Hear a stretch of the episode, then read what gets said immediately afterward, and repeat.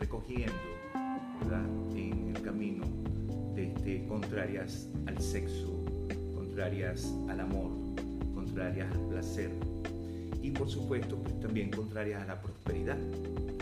Porque si nosotros no podemos sentir placer en la vida, placer el que sea, no podemos entonces ser prósperos. De por sí la prosperidad es un placer. Nosotros tenemos un bloqueo al sentir placer, tenemos un problema, un inconveniente con nuestro cuerpo humano, entonces no vamos a poder experimentar la prosperidad. La prosperidad no está relacionada con acumular cosas, llenarse de cosas. La prosperidad está relacionada con cómo yo estoy experimentando la vida a través del cuerpo.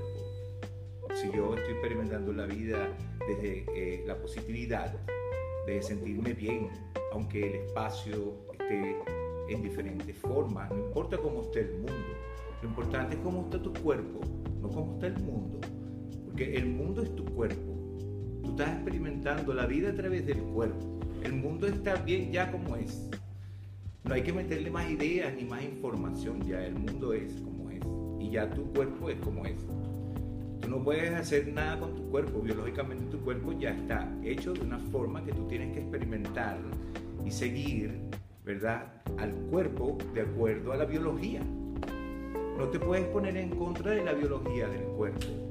Si la filosofía ha hecho la que nosotros nos pongamos en contra del cuerpo, las ideas y las creencias, ¿verdad?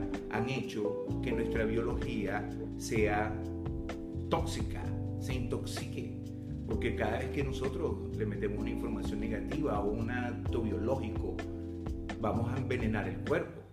Por ejemplo, si nosotros de pequeños alguien nos, nos, dio, nos dio una idea que a lo mejor evacuar, o a lo mejor porque nos evacuábamos encima, cuando éramos niños nadie controla los esfínteres, todo el mundo se evacúa encima y todo el mundo se llena de excremento. Entonces, si nosotros recibimos una información negativa sobre ese evento, ¿verdad? Y todo el tiempo, cada vez que uno se evacúa, por ejemplo, le castigan y le golpean, entonces uno viene, el cuerpo absorbe una idea de que evacuar es malo. Cada vez que evacúo me castigan. Entonces luego después de adulto uno sabe por qué uno vive estreñido.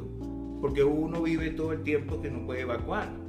¿Entiendes? Entonces una idea negativa, ¿verdad? Una información impuesta hasta a lo mejor por personas que amamos, que principalmente es por allí por donde viene la situación, que personas que nosotros sentimos que amamos, que nos están dando amor, nos están, nos están influenciando con las ideas de ellos y entonces nosotros creamos un mundo, ¿verdad? Totalmente muy parecido, con un perfil muy parecido a la vida de nuestros padres, de nuestros abuelos y de toda la familia viene cargando con la misma situación.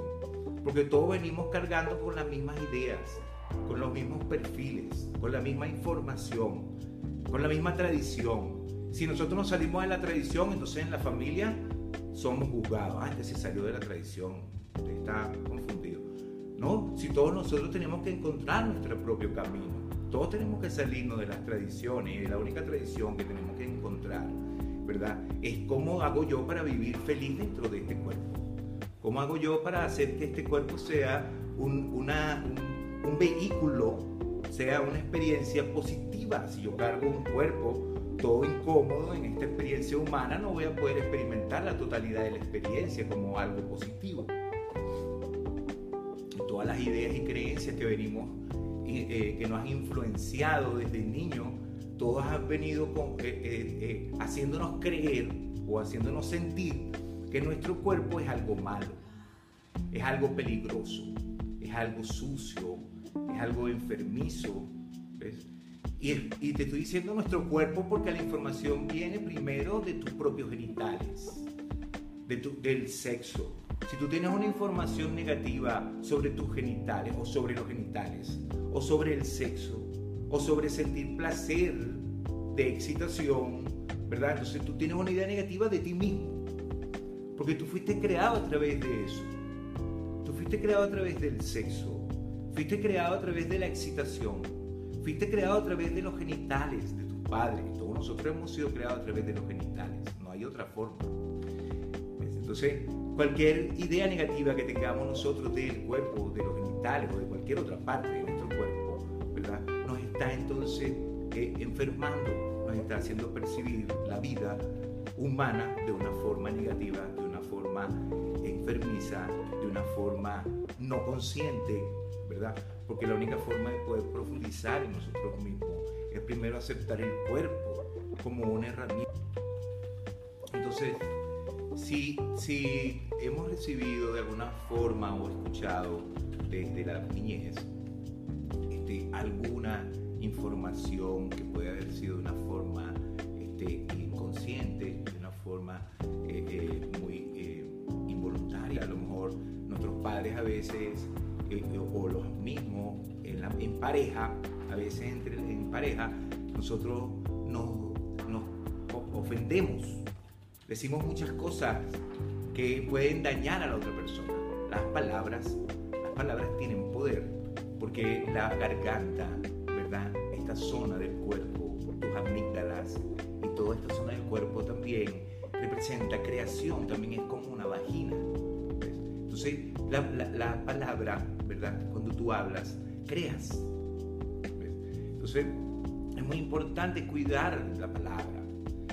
Ahora que nosotros venimos sufriendo de haber recibido mucha información negativa y de haber recibido mucha información este, muy dura contra nosotros mismos desde pequeños, porque todos nosotros desde pequeños eh, fuimos muy reprimidos.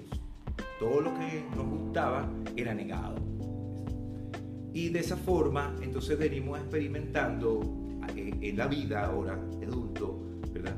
Que cualquier cosa que dé placer es imposible disfrutarla no sabemos por qué, ni siquiera con la esposa, con la pareja, con quien yo debería estar sintiendo placer, no siento placer. Ni en el sexo siento placer. Donde hay la mayor posibilidad de sentir placer.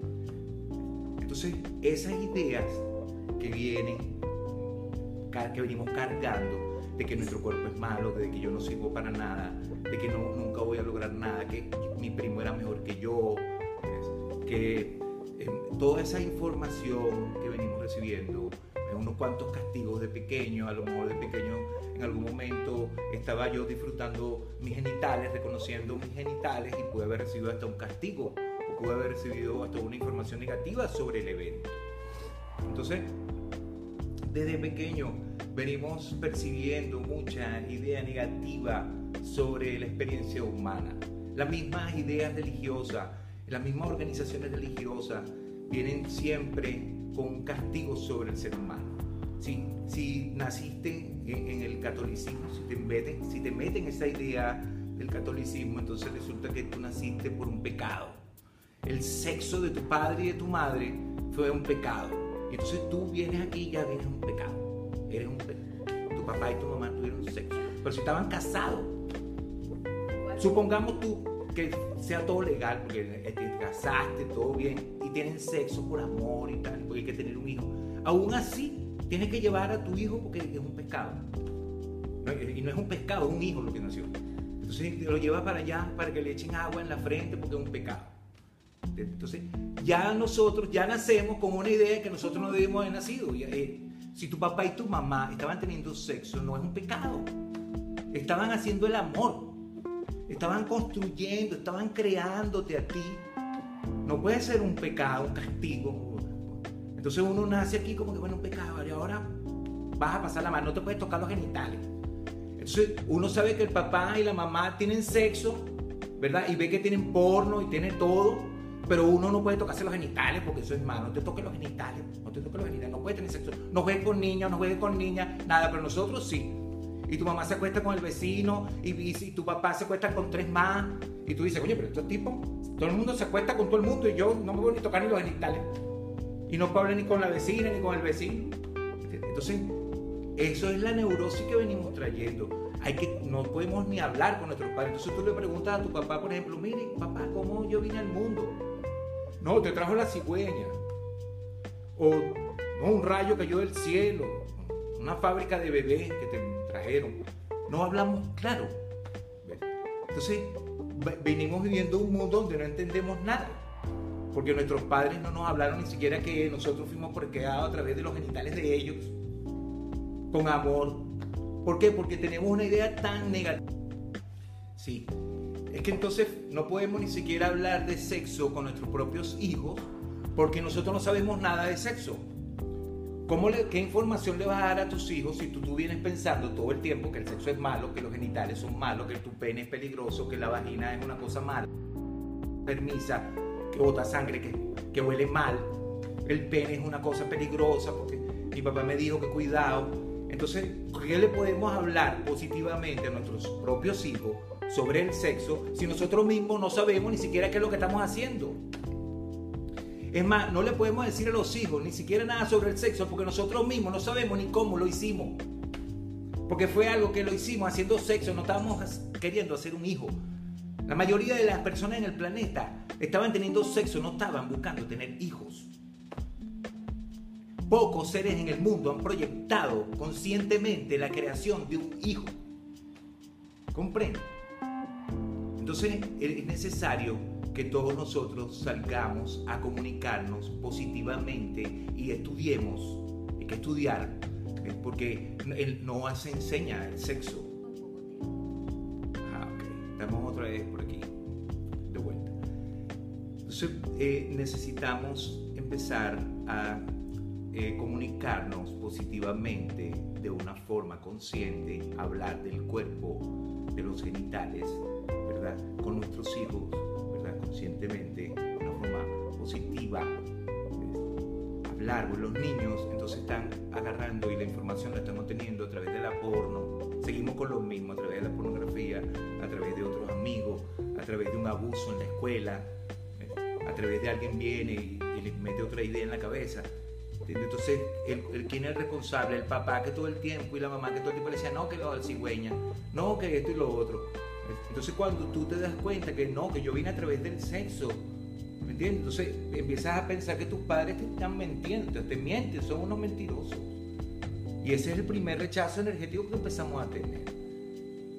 Entonces necesitamos volver a retornar a hablar claramente en la vida, a empezar a hablar eh, la verdad como debe ser, no la idea ni las creencias que nos han venido influenciando para controlarnos, sino hablar del cuerpo de una forma positiva. Por eso necesitamos hacer un nuevo estudio de nosotros mismos y del cuerpo sin ninguna influencia de ninguna persona.